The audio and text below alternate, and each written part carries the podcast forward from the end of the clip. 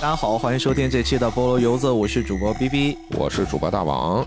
今天我们跟大家来聊十二月的国漫啦。哎，对，其实这期节目属于临时插上的，因为我跟大王上一周已经录好了，本来该这周跟大家见面的一期节目啊，也是非常精彩的。哎，是的。但是突然我们发现一个几乎可以说是我跟大王儿时记忆中陪伴我们长大的一部动画连载作品，突然要出大电影了。你这把我说年轻了呀？也 算吧，青少年也算少年。行，可以，可以，可以，可以，可以啊！我很开心。对中国惊奇先生，哎呦，不知道这个名字对于现在的动画观众来说是否还熟悉？但至少这几个字儿凑到一起，当时对我来说，第一次看到它还是蛮震撼的。哎，对，是的。就我还记得当时这个作品。当时我把它当成，说来有些羞耻，我它当成是一半个小黄漫看的。大王还记得没？原来如此。就那个年代，好像各种审核力度没有像现在这么严，包括创作的自由程度，怎么说呢？相对现在来说更高一些。嗯。所以他在里面很大胆的用了一些设定，现在你想都不敢想。比如说站街女，对吧？嗯。比如说一些很大镜头怼着的抖胸，嗯，然后会故意的做。做一些裸露挑逗的动作，对各种擦边球，哎，在那个年代的网络动画里面，其实还蛮流行的。嗯，其实那个也是因为当时网络漫画刚流行起来嘛，国家对于这个的监管等于是有空白的。是是是，反正虽然我们是被这个东西啊，虽然我是被这个东西吸引的，但是后来真正让我沉迷这个作品，主要还是它的剧情。哎，它的剧情确实对我来说。哎呦，真的还挺吸引我的。当然呀，你放到现在这个时间段来说的话，大家看看还是会觉得俗套、老套，就是一些好像处处可见的那种设定风格。但是这时间倒回到一几年的时候，我没记错，应该是一三年左右吧。嗯，现在一看的话，这也十周年了。怎么说呢？挺感慨的吧？这十年一晃而过，我们都变老了。但是这个作品呢？哎，如果你觉得我们今天是要围绕这个作品聊的，那可能会让你失望，因为确实在录这期节目之前，我跟大王看完了这个大电影版本啊。哎呀，怎么怎么说不太合适，就略有失望吧。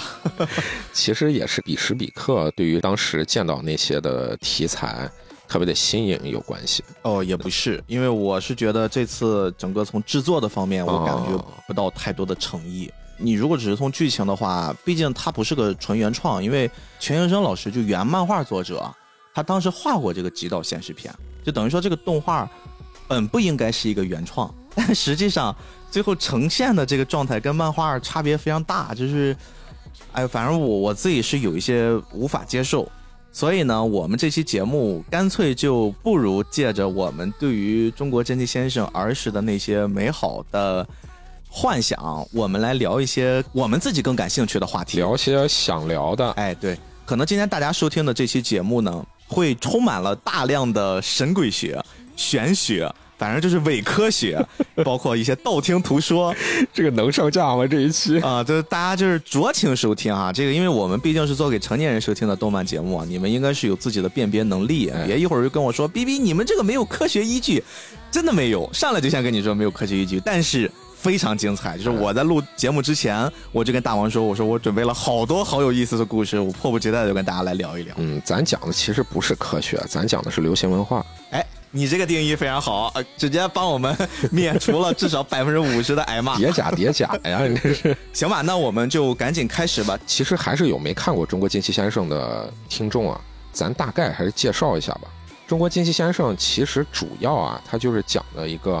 会倒数的小伙儿，他叫王小二，嗯，然后他自己呢进城打工，然后误打误撞呢遇见了警花李雪，后面呢又结识了一个狐妖红狐狸，然后他们三个一起呢就像是一个三人小队一样的，遇到了都市里面的各种妖怪，然后和妖怪之间怎么进行博弈啊，斩妖除魔的一个这种故事。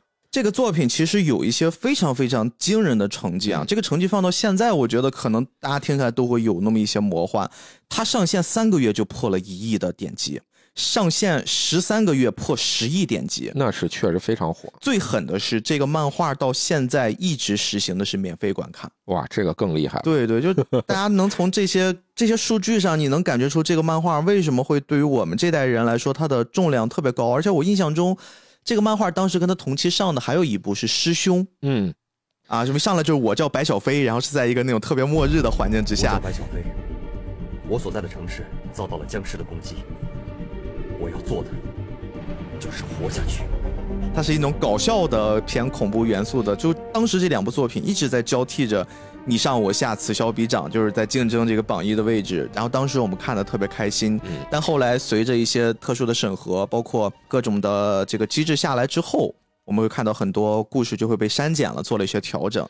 师兄的连载比他这个时间还要再早一些，还要早，还要早。嗯，对。但是这些东西一直在我们的记忆里面，还真的就觉得是一段很美好的回忆吧。这个一会儿大王也准备了一些东西可以跟我们来聊一聊。哎，这个咱咱可以在后面再聊。对的，对的。而且其实比较让我惊喜的是，原本这期节目我们想尝试着看看能不能联系到这个《中国剑气先生》的原作者全云生老师。当时大王也跟我说：“是斌哥，你试试看能不能勾搭一下。”哎，结果我们其实是已经在录了，然后我是在微博收到了钱学森老师的回复，我就后来话锋一转，我说：“这样吧，等我们这期节目出来了，发给您听听看吧。”行，那咱们现在开始吧。好，那我们就来跟大家讲一讲围绕中国惊奇先生，我们真正这期想跟大家分享的一些有意思的话题。嗯。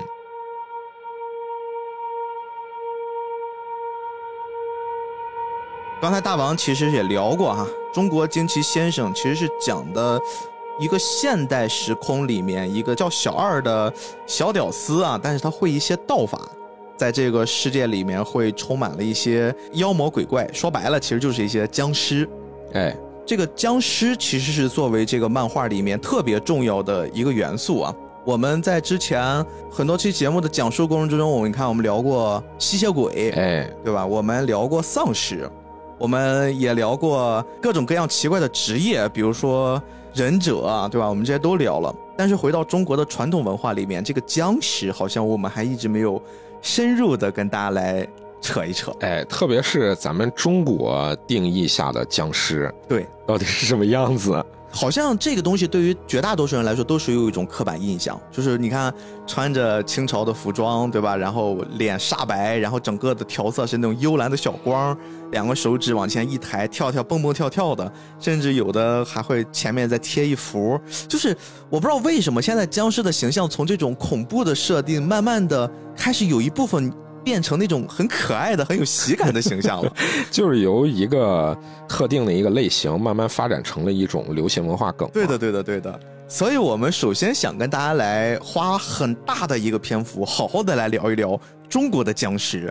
一查不知道呀，我们惊喜的发现背后有这么多有意思的故事。哎呦呦！大家准备好了吗？我们要开始讲关于僵尸的故事了。来，开始。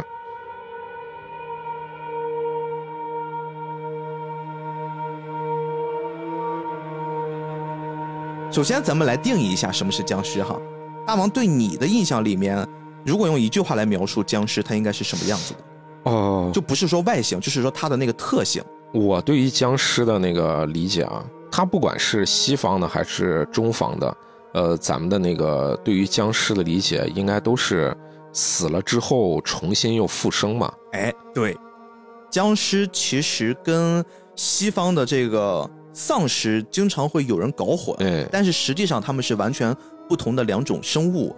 僵尸呢，它确切的来说是起源于明清的民间传说，就是刚才大王说的一种复活的死尸。嗯，它呢也被西方人称之为中国的吸血鬼啊。你看，西方人不会定义为中国的僵尸是丧尸，他不会这么做类比，他不是那个 zombie 的那个意思，他被定义为是东方的吸血鬼。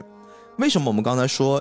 僵尸要从明清聊起啊，因为在僵尸这个定义里面，我们最早能查到的文字记载，就是袁枚的《子不语》哦。这个《子不语》是清代的一本文言短篇的小说集。哎，大王记没记得，在早些年，中国有一位美女漫画家夏达啊，夏达，她也画过一本《子不语》，但是其实跟这个《子不语》是没有关系的哈。夏达当时还上过春晚，我记得就很多人都 他挺出圈的。一个未来我们有机会试试能不能聊一聊夏达老师的作品哈。哎，但是不管是夏达的子不语，还是袁枚的，就是我们更熟知的那个子不语的那个版本，他们呢都是取自于《论语》中的那句话子不语怪力乱神“子不语怪力乱神”。这句话本身其实已经给僵尸定掉了。哦。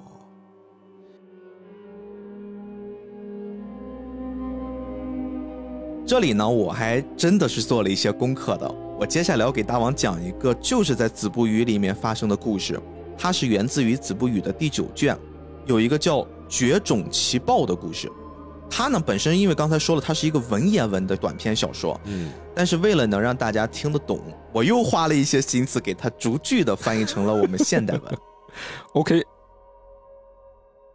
啊，话说呢，在杭州有一个姓朱的大哥，嗯，这个大哥呢是以盗墓为生的，啊，他身边呢召集了六七个徒弟，他们每到深夜的晚上就拿着锄头到处去掘墓挖坟，但是他们挖出的大多数的这些坟呐、这些墓呀，都是一些枯骨，就是往里去埋真金白银的很少。其实这个你很好想象，因为只有那些大富大贵的人家陪葬品才会放上那些金银首饰哎，。是的，你普通老百姓，大家真的也就是埋葬了，就是只是说有一个念想。所以说，其实他们的收入并不是我们想象那些盗墓者那么的丰厚啊。嗯，逼哥说的这个，我想到一个纪录片啊，当时看的就是晚清末期的时候，普通的一个农户家庭里面啊，一家四口吃饭，其实就是一个大盆蒸了一碗米饭，嗯，然后也没什么菜。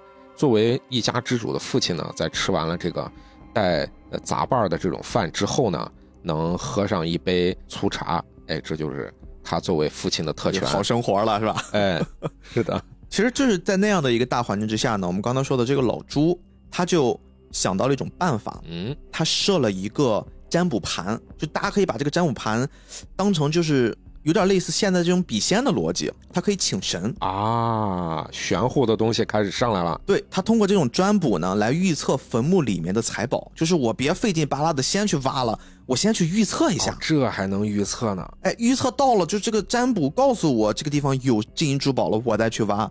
这样的话，我们能节省一些事儿，然后我们收益还能变得更大一些。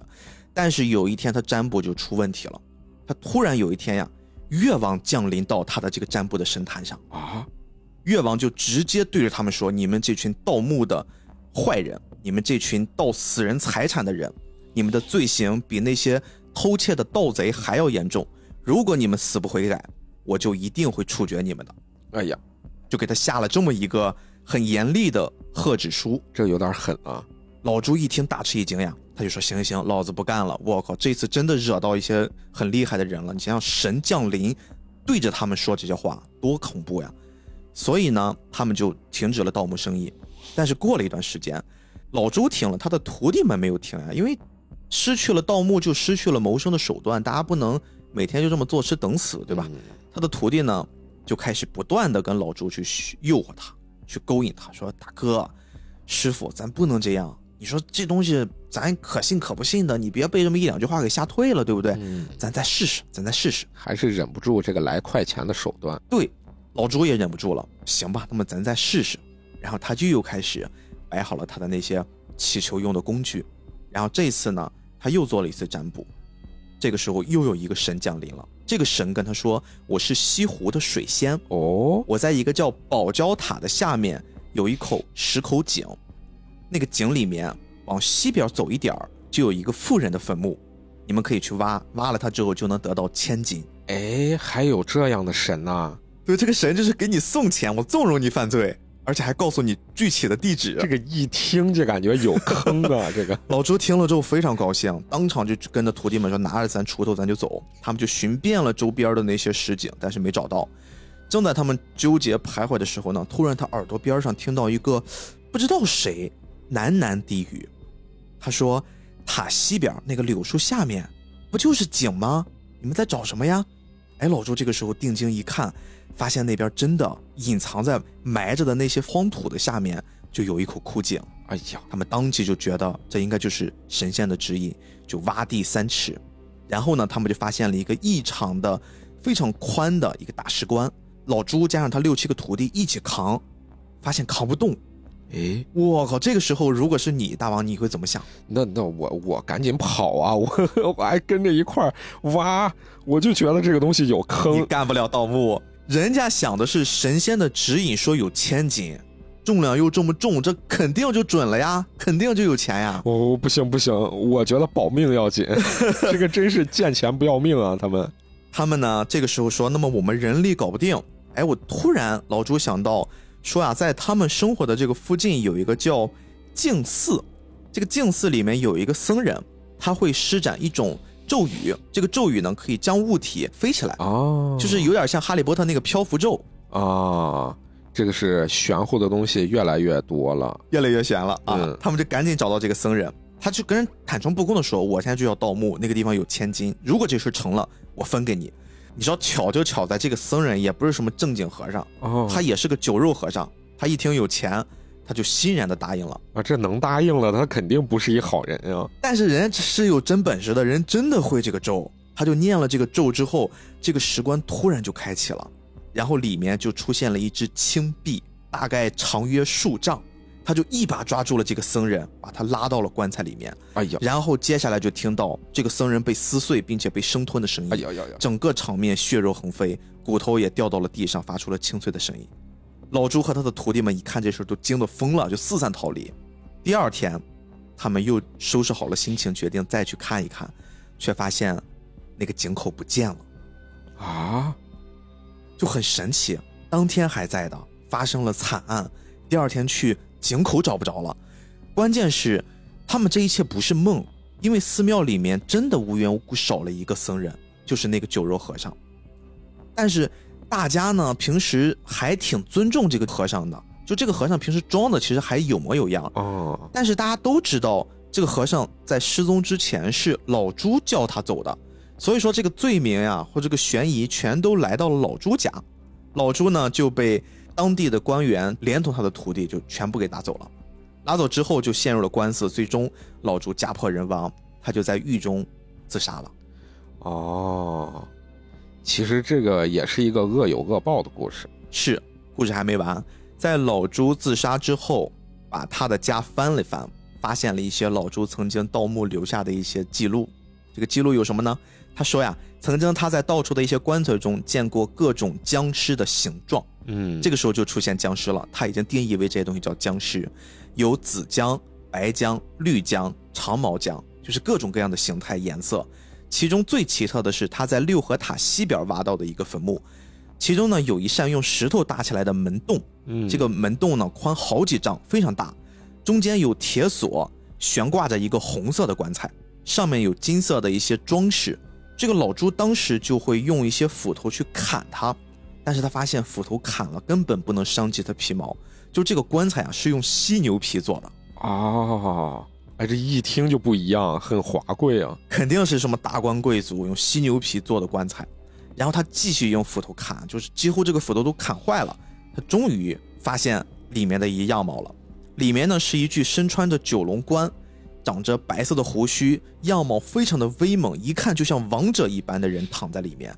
周边呢还有这么一些陪同他陪葬的一些，一看应该是士兵吧，侍卫。但是呢，当时一打开这个棺材，一见风，就他身上穿的那些衣服就化成了灰。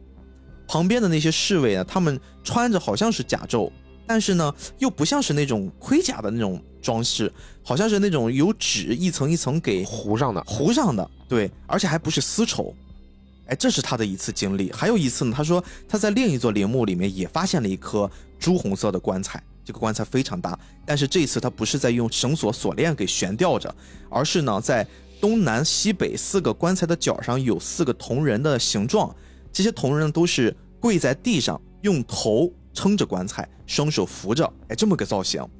整个的呈现是一些土花色，然后泛着青绿的暗绿色吧，他分辨不出这种造型到底是哪个时代的。哎，这有点鬼吹灯的意思了。对，这就是在《子不语》的第九卷的《绝种奇报》里面讲的一个故事，也是最早记录的有僵尸这个词由来的故事这。话说，这个老朱还挺有文化的啊，他自己每回盗墓还记日记。也可能是口口相传吧，反正就是这个事儿流传下来了。而且其实《子不语》最大的贡献是，它不只是说人死后可以变僵尸，它里面其实还有一篇叫《牛僵尸》，里面也提过，就是生物死后也能变僵尸。哦，这个挺有意思。对，给僵尸做了一些定性。除了我们刚才说的《子不语》之外啊，同时期的你比如说纪晓岚，哦，《阅微草堂笔记》哎，这个你应该听过，哎它里面也会聊过僵尸，但是他把僵尸做得更进一步了，他把它以生物学的那种分辨方式给分门别类，做了一些这个整理归纳总结。啊，哎，有意思。所以这是我们现在能真正在文学记载上考究到的最早的关于僵尸的记录。但是如果你把这个东西当成最早呢，它里面也没有那种特别根深蒂固的那种画面的冲击。如果我们刚才像前面聊过的，大家对于僵尸的理解啊、想象，我们都会想象是那样的一般造型。其实它最大的功劳反倒是香港的电影给我们带来的。哎，香港的僵尸片儿，对，你看，既然是明清时期流传起来的民间传说，那么这儿其实是解答了一个问题，就是为什么僵尸片儿里边儿都是一些穿着清朝官服的那种造型，哦，对吧？是因为从那个考究里面会有这么一些史料记载，或者说叫文学支撑吧。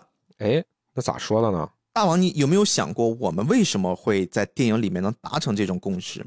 这种共识，第一，我们要归功于上世纪的以林正英为首的那些香港的僵尸电影。哎是啊这个一会儿我们也会花时间专门来聊一聊。但是其实你再往前倒，更严格的来说呀，大家有没有发现那些衣服并不是真正的清朝官服，嗯那是什么嘞？它是一种寿衣。哦，哎，这个说出来可能大家就很难想象，怎么寿衣做的跟当官儿的穿的衣服是一样的？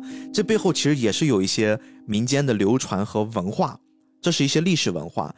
当时呀，那个时候的百姓生活其实还是相对贫苦一些的，嗯，但是呢，百姓都幻想着，如果我能当个官儿，我是不是就可以改变我的命运了？我就可以过上好日子了。假如我能当官，假如我能当官，是不是能飞黄腾达？哎，对，你看这个事儿放到我们现在，就像毛不易老师写的，啊，如果有一天我变得很有钱，对吧？大家都会有这样的幻想。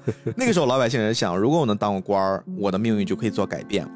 哎，其实逼哥，你说这个会不会有这种可能？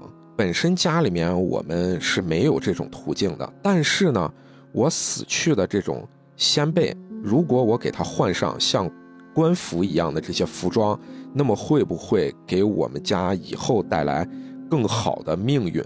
对，这就是一种美好的寄托。而且呀，当时清朝的那个特殊的时间段儿，其实花钱买官儿这个现象还比较的普遍。哎，是的，但凡稍微有点家底儿，你其实是可以买到官儿的，就你其实可以做一个那种边角料的小官儿的。但是即便如此，你有点这个小钱，也不能代表绝大多数的百姓。那百姓生前无法完成的愿望，哎就像你说的，我死后可以过过官瘾，对吧？我当不了官儿，但是我可以穿个当官的衣服。这么死掉了，或许我的下半辈子可以改变一下命运。哎，过过瘾总是可以的。对，但是这事儿还不是影响到后面我们对于僵尸的那个装扮那么根深蒂固的一个直接的影响。你再往下想哈，如果我们把这种很质朴的老百姓的愿望当成是一种普世性的一些效应流传开来，它还需要一个推动力。这个推动力是什么呢？是一些当时的民间习俗的流传。嗯，比如说，在清朝的时期，民间就有一种习俗叫挖坟求雨。哦，哎，是的，是的，比如说，如果你经历一些干旱，你希望能求雨，你就把坟挖一下，破坏了那个坟，可能天上就会降雨。同时，还有一些，比如说中国的老传统就是火葬，对吧？人死后，你就要用火把尸体烧掉，然后给他安葬嘛。但是你发没发现，不管是挖坟求雨还是火葬这种习俗，它有一个对于僵尸来说很直接的破坏。你之所以能成为僵尸，是至少在身体僵化之前还是完整的。嗯，是的，但是你挖坟求雨或者火葬，其实你的尸体都被破坏了，就没法完整的保留。也就是说，你根本还没有达到僵尸的程度，身体就没了。当时什么样的人死后尸体是可以完整的被处理掉、被祭奠，只有达官贵族才可以。哦，你看，我们看过很多的这种电影、电视剧、文艺作品，当官的人，一些帝王，他们死后是整个尸体完整的做了一些处理之后，直接整体下葬。嗯，是的，这样的话，当时的老百姓迷信里面会有一些想法，就是哦，是不是对我来说，我这个尸体不被破坏，我的来生可能才会更顺利，才能保佑我们的整个的家族。所以说呢，他们就会想尽办法，有没有可能让尸体得以保留？那我们学的人当官的样子，穿上一官服，哎，一埋葬，感觉上我们这个祖祖辈辈大家都安心了，入土为安了嘛。啊，还是有一个美好的期望。对对对对对，但是这事儿还没完。如果只是靠这个民间习俗流传到现在，现在我们科技这么发达，就这些东西其实还不能成为影像里面大家都普遍公认的那个形象。哎，这个时候我们又要绕回了上世纪流行的香港电影文化了。嗯，目前我能查到的呀，最早的这个造型是在一九四零年《李阿毛与僵尸》哎，是啊，当时是有很多层考虑的啊。现在看其实有点像歪打正着了，比如说。僵尸得是一个有点年头的形象吧？你毕竟是死之后过了多长时间他又活了，你肯定是有传统的玄学在里面。嗯，所以说你这个就有点年头的这个装扮形象，如果从外观上一眼能分辨出来的，就是衣服。衣服是一个最明显的能代表他是过去的那个人。你看现在又活了，所以说他们就找了大量的衣服，但是这个衣服呢又很有意思，除了清朝的官服之外，其他的朝代我们都看一看哈，不是什么大袖子。啊，就是什么大裙摆，嗯，对吧？这些衣服你放到一个人身上，你会感觉好像有点仙气飘飘，或者说很英气。但是如果你放到一尸体身上，你会觉得他总觉得缺了那么点那种恶鬼，或者说那种凶煞的感觉，是不是也不大好蹦？不大好蹦。对，只有清朝的官服，它比较的贴身，而且呢，它还能塑形。同时，你看它的配色，它是那种暗色调。是那种黑色、深蓝色那种搭配，对吧？帽子上还有这么一抹红，你想想在晚上把这个色调一调暗，这不就是恐怖片所具备的所有的惊悚元素吗？就当时剧组一看，我靠，这一套这太符合我们这个设想的，想营造这种有点惊悚的氛围的，让人死掉再复活的这么一个环境，给他的装扮，所以说就定了这么一套衣服。但其实他们当时是有一些私心的，包括到了后面林正英他们在拍的时候，为什么沿用了这一套啊？还有一个很重要的原因，是因为清朝的官服啊，它都有很多现成的。你作为一个剧组来说，你要省经费，你直接去大量的采购那些现成的衣服，比你去定制做新的衣服，其实从剧组成本上可以省很多。哎，确实是你放到那个年代来说啊，因为那个年代它是民国时期嘛，你时间上一算，其实还是挺合理的。对对对对对，就像我们现在，如果你去定制一些衣服，可能比较难。但是如果我们现在，比如说去扒了一套咱父母辈，或者说你再往前早一点，这个军服什么的，它就比较好找，它就可以变相的节省成本。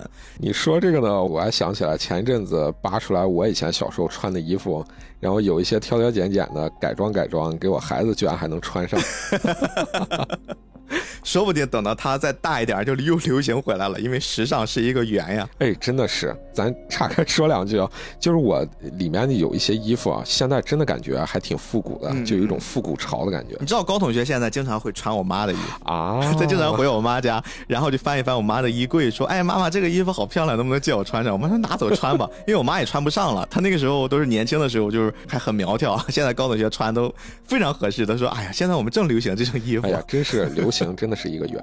咱说回来吧，嗯，其实这个就是我们解答了大家一直好奇的那个问题，就是为什么僵尸总是穿的清朝的官服？嗯，其实它是前后有着非常复杂的，包括一些歪打正着，也包括一些民间的流传习俗等等，哎，就这么流传开来了。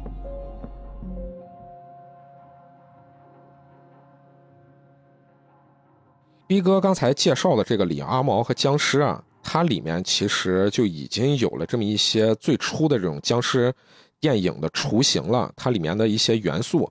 但是呢，咱们现在僵尸电影的一个刻板印象就是能蹦蹦跳跳的穿着官服的僵尸，对，脑门贴个符，哎，对。然后再有一个呢，肯定得有武术元素，哦，对，对吧？对。然后还有一个得有道术，哎，茅山道士什么的，拿个小桃木剑，哎。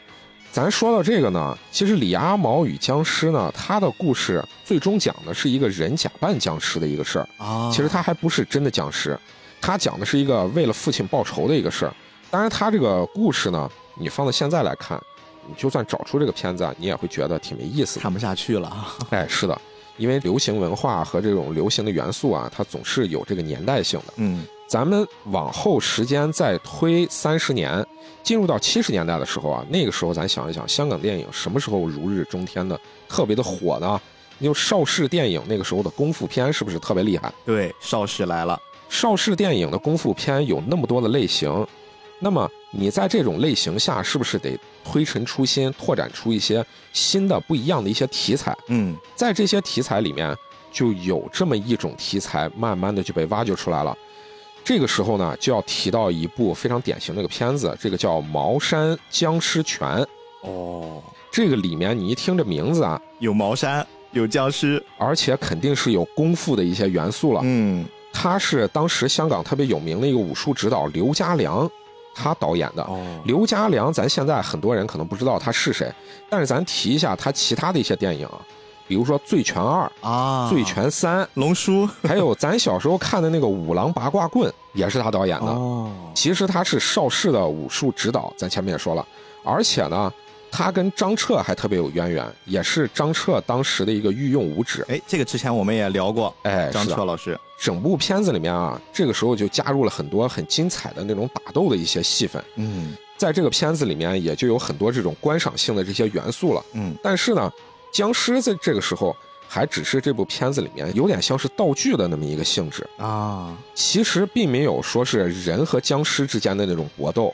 茅山的那种法术其实展示的也是挺少的，嗯也没有说咱现在的那种固有印象里面的这种，啊、一定要展示僵尸和僵尸怎么样子斗法等等等等的这些元素，对吧？嗯直到这个片子之后的一年，一九八零年的时候，出来了这么一部片子。这个片子在当时是引起了相当大的轰动的，就叫《鬼打鬼》。嗯，哎，你一听这名字，哎，好像听过。那他是谁演的呢？洪金宝，而且不只是洪金宝主演，这部片子其实也是他执导的。有对这部片子感兴趣的，大家可以翻一翻，B 站上面也能翻到片段。那里面就有很多很精彩的洪金宝和鬼呀、和僵尸等等之类的这种斗法的片段。嗯咱这么一想，这个僵尸片里面斗法的这个元素是不是出来了？嗯，经典元素陆续都登场了。哎，对，里面其实有一个特别精彩的一场戏啊，就说这个茅山道术怎么融入进去的。里面有一个叫马家祠堂，当时洪金宝演的这个叫张大胆儿，他和僵尸之间怎么进行搏斗？除了他大展身手之外，里面还有茅山秘法的一些这种怎么样子的实施，中间怎么展示其中的各种步骤，嗯还有里面的一些奇闻怪谈等等等等。而且在这个影片结尾处，还有一个特别精彩的一场打斗。这个打斗虽然没有和僵尸之间搏斗，但是它里面有一个特别有意思的一个情节，就是请神儿。哦，里面有请神儿，就是请孙悟空和请哪吒。大仙上身，哎，孙悟空大战哪吒，这个是不是咱在《大闹天宫》里也有这种经典桥段，对吧？这个文化到现在依然流行呀。哎，是的，其实，在戏曲里面也有这种经典的片段，嗯只不过呢，他们把这个片段呢融入到了他的这个故事里面，特别是怎么样子展示啊，怎么舞这个红缨枪，展示这个舞的这个棍花等等等等的，哎，嗯特别的华丽，也特别的好看。喜欢武打片的，没看过这部片子的，其实也可以去看一看。哎，你看画面、剧情有可能会过时，但是精彩的打斗这东西是不会过时的。哎，是的，那咱说这部片子啊，融入了功夫，特别是这部片子其实还是一个喜剧片儿，里面还有这种恐怖元素，还有一些大家没看过的各种新奇的一些点。那咱以前聊电影的时候也说过，商业电影很大程度上就是一个展示奇观的过程。嗯那这个东西展示了这么多杂糅的元素在里面，当时的观众是没看过的，观赏性非常强。上映之后就拿到了五百六十万港币的票房。你要想想，这个时候是一九八零年啊，当时它的这个票房位列香港年度第四，也是香港影史上票房最高的恐怖片。这部片子当时其实是被归为了灵幻功夫片的范畴里面。哦，也就是说，还没有说有一个叫僵尸片的这种类型，啊，对吧？那咱们再往后说，虽然这部片子呢当时没有这种僵尸片的概念，但是它给僵尸片打下了一个像是一个范式，嗯也就是说，把僵尸片咱们现在能想到的一些各种元素，已经初步的展现出来了。嗯这部片子这么的火，按香港电影的那个套路，肯定紧接着就要出很多的续集了。之后，洪金宝虽然没有指导后两部片子，但是呢，他是作为监制的身份，又推出了两部续集，一部呢叫《人吓人》，一部叫《人吓鬼》，有意思啊。名儿里面有这么一个角色，咱要提一下。这个人呢，他在第一部《鬼打鬼》的时候出演了一个角色，这个角色呢戏份不多，是个小角色，其中的一个捕快。这呢也是他第一次和僵尸片有了接触。咱说这个演员啊，咱现在先卖个关子。里面他演的非常精彩，这个时候呢，洪金宝也看在眼里了，就觉得哎，这人不错。我在之后的那个片子里面呢，也给他安排了一些戏份，而且他在这些后续的戏份里面呢，逐渐的加重了他在里面的比重。而这两部片子虽然是洪金宝监制呢，但导演呢其实也很出名，一个呢是吴马，一个是钱月生，这个在当时都是非常有名的两位导演啊。嗯而且吴马其实也是香港电影越不过去的举足轻重的一个黄金配角。嗯那咱岔开一嘴啊，三部电影里面其实有一个演员，我想提一下。这个演员呢叫陈龙，咱提这个名字呢有点陌生。但如果咱要说李连杰的那个方世玉里面有一个家丁，跟在李连杰身边的剃着阿福头的那么一个胖乎乎的一个演员，而且我小的时候啊，咱说一下，我分不太清他和郑则仕，他俩长得我觉得有点像。他的弟弟呢是一个知名的武术指导，叫陈慧义。嗯早年的时候呢，兄弟俩其实都参加了很多部的李小龙的电影，你像《精武门》啊、《龙争虎斗》啊，里面都有他。但是呢，他是小配角。成龙在之后呢，他就加入了洪家班。虽然他的身材很胖啊，但是他身手特别敏捷。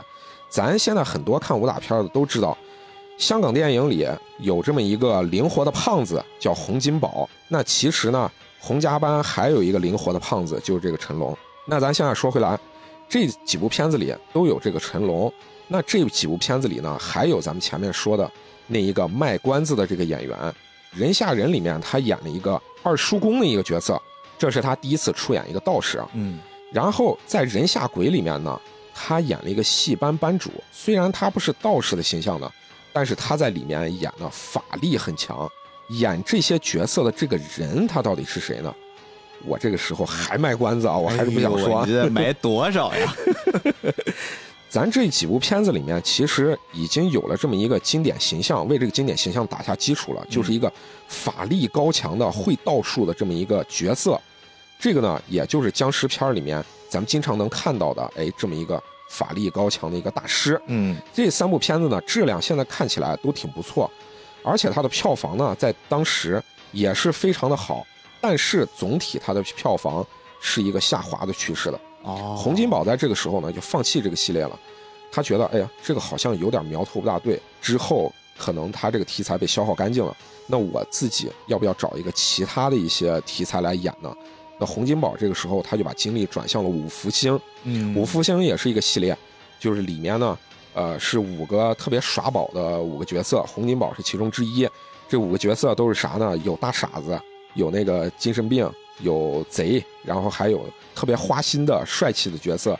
呃，现在看起来稍微有点油腻啊。哎，都是一些比较有话题性的角色哈。哎，对，把他们五个凑在一起呢，引发了各种各样的事情。里面看的最正经的就是洪金宝，因为他演的是比较憨的一个角色。呃 为啥呢？因为洪金宝是监制且导演。啊，不自黑，你看这个人，当初《鬼打鬼》这个片子呢，这么的火，其实有一个人觉得这个题材，我觉得有点可惜。我想能不能把这个题材再往下延展一下？我不想这个题材就这么的就结束。他就是《鬼打鬼》当时的摄影师，叫刘关伟，他对这个题材有了一些新的想法。他小的时候啊，经常就听家人说一些那种风水啊、嗯民间文化啊、民间风俗学呀、等等等等的这些题材，他对这个东西啊就也挺感兴趣的。嗯而且他自己的伯伯呀也是茅山的师傅。哎，《鬼打鬼》系列里面呢也出现了这么几次这种僵尸元素，他就把这个东西拿了出来，结合自己知道的这些民间传说，又有这个洪金宝背后的这个支持。其实洪金宝当时真的是不得了，咱大家都知道他是一个功夫打星，其实他在当时那个年代是非常有名的制作人。这个时候就拍下了非常经典的一部电影，这个电影叫做《僵尸先生》。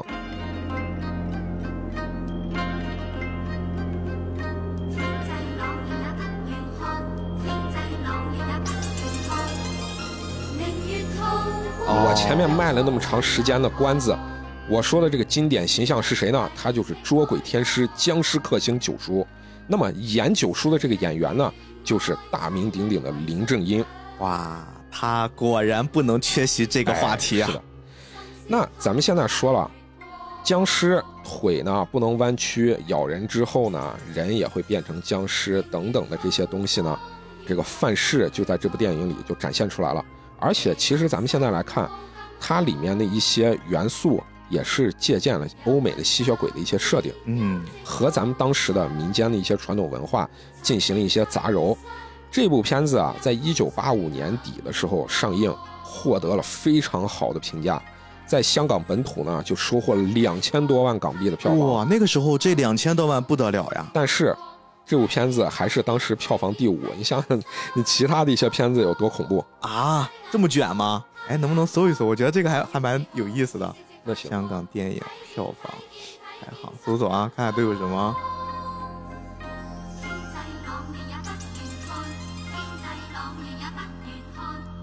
我操！你说。我操，怪不得啊！我给你读读啊，哎，我这一搜果然不得了呀！这一九八五年太可怕了，第五名《僵尸先生》，然后票房是两千零九万啊，哎，第四名《龙的心》还是洪金宝、成龙，就这一帮人两千零三十三万，再往上，哎呦我警察故事两千六百六十二万，怪不得，然后再往上。夏日福星，哎呀，还是洪金宝、成龙，两千八百九十一万吧。我说那个五福星，大家还是爱看喜剧。第一名福星高照，我靠，还是洪金宝导演，成龙、元彪、曾志伟，你看这个阵容，三千零七十四万。哇，这一年的香港电影真的太牛了呀！娱乐片大爆炸，哇！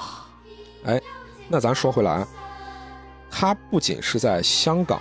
特别的火爆，在台湾市场其实也拿到了两千多万新台币的票房哦，而且他在日本市场也引发了一波僵尸热，你就能算是口碑票房双丰收了，文化输出了。哎，从这个时候开始，咱们前面说到的那么多，哎呀，里面包含僵尸元素呀，是这个起源那个起源呀，哎，到这里开始呢，它终于有了一个自己的名字——僵尸片哦。再也不是划归为其他的那种分类里了。这部片子这么的火，那之后，咱还是按照香港电影的套路，那后续肯定会有很多，呃，相似的电影接二连三的拍出来了，对不对？那么洪家班这个时候就推出了很多，比如说什么僵尸翻生、僵尸家族、僵尸叔叔。一眉道人，你就看吧，和这个相似类型的这个片子层出不穷的往外冒，扎堆了。而且除了洪家班的这个僵尸片之外，很多跟风的其他的电影制片公司啊，也看着眼馋。哎，我也不能光让你拍这个呀，我也想赚一点儿。那其中有一个挺有名的呢，叫做《猛鬼差馆》，这个呢是在当时有两位名不见经传的俩年轻人。一个呢负责剧本编写，一个呢负责导演工作。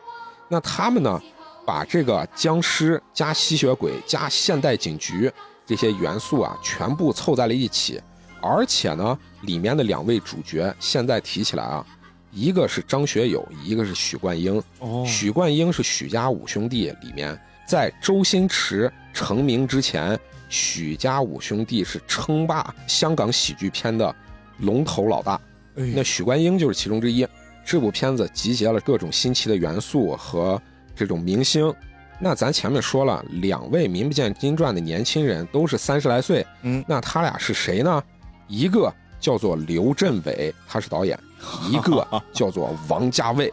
我的天，都是日后在香港电影业威震八方的大人物。那这部票房呢，虽然不及洪家班的几部呢，但是他投资少。虽然他拿的是一千多万票房，但他投资少也很赚。那么他们背后的公司呢，也看到，哎，这苗头不错，那我还是想继续拍后续。而且呢，刘镇伟也觉得，哎，这片子拍的挺有意思。之后呢，刘镇伟有导演、有监制、有编剧，后续拍了很多类似的续集，比如说什么《猛鬼学堂》呀。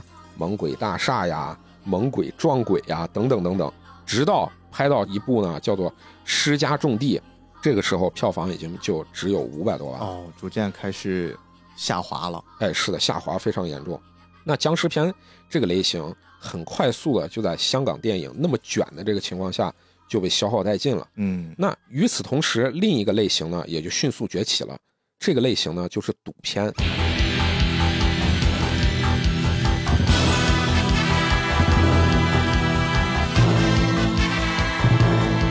哦，我们的发哥是吧？来了，哎，是的。之后九十年代啊，其实也有陆续推出一些这种僵尸片、僵尸电影，而且呢，里面也有林正英，但是它的票房啊，已经不复当年了。嗯，而且观众啊，那个时候的口味啊，也是非常多变的，因为本身香港电影在那个时候发展的就非常的快，也非常迅速，娱乐片在当时也是特别的火爆。但中式的这个僵尸片的类型已经被刻在了那一代人的心里面了。嗯。而且日后啊，欧美的僵尸电影分类里面，中式僵尸电影它也被划归为了其中的一个子分类哦，成功的文化输出了。哎，是的，道长加茅山道术加清朝官服蹦蹦跳跳的这种僵尸，被划归为了僵尸电影分类里的其中一个子分类。哇，也就是日后有研究僵尸电影这个电影类型的这些学者啊。会把咱们中国的这种中式僵尸电影划入其中。那咱现在来看聊这个中国惊奇先生，对吧？咱这个题材是中国惊奇先生，咱还不能忘。原来你还记得我们在聊中国惊奇先生？中国惊奇先生，咱前面介绍了这么一大堆，很多听众呢可能就想，哦，那我懂了，我懂了，这个源头是不是就是香港电影啊？不是吗？啊，是不是有这种文化上的传承啊？哎，其实咱别急啊。两千年初的时候，其实还有这么一块儿，这么一块儿是什么呢？两千年初，网络小说逐渐进入大众视野了，对吧？哦，那个时候流行三样东西，一个是网络小说，一个是 Flash 动画，还有一个是网络歌曲。完了，全中。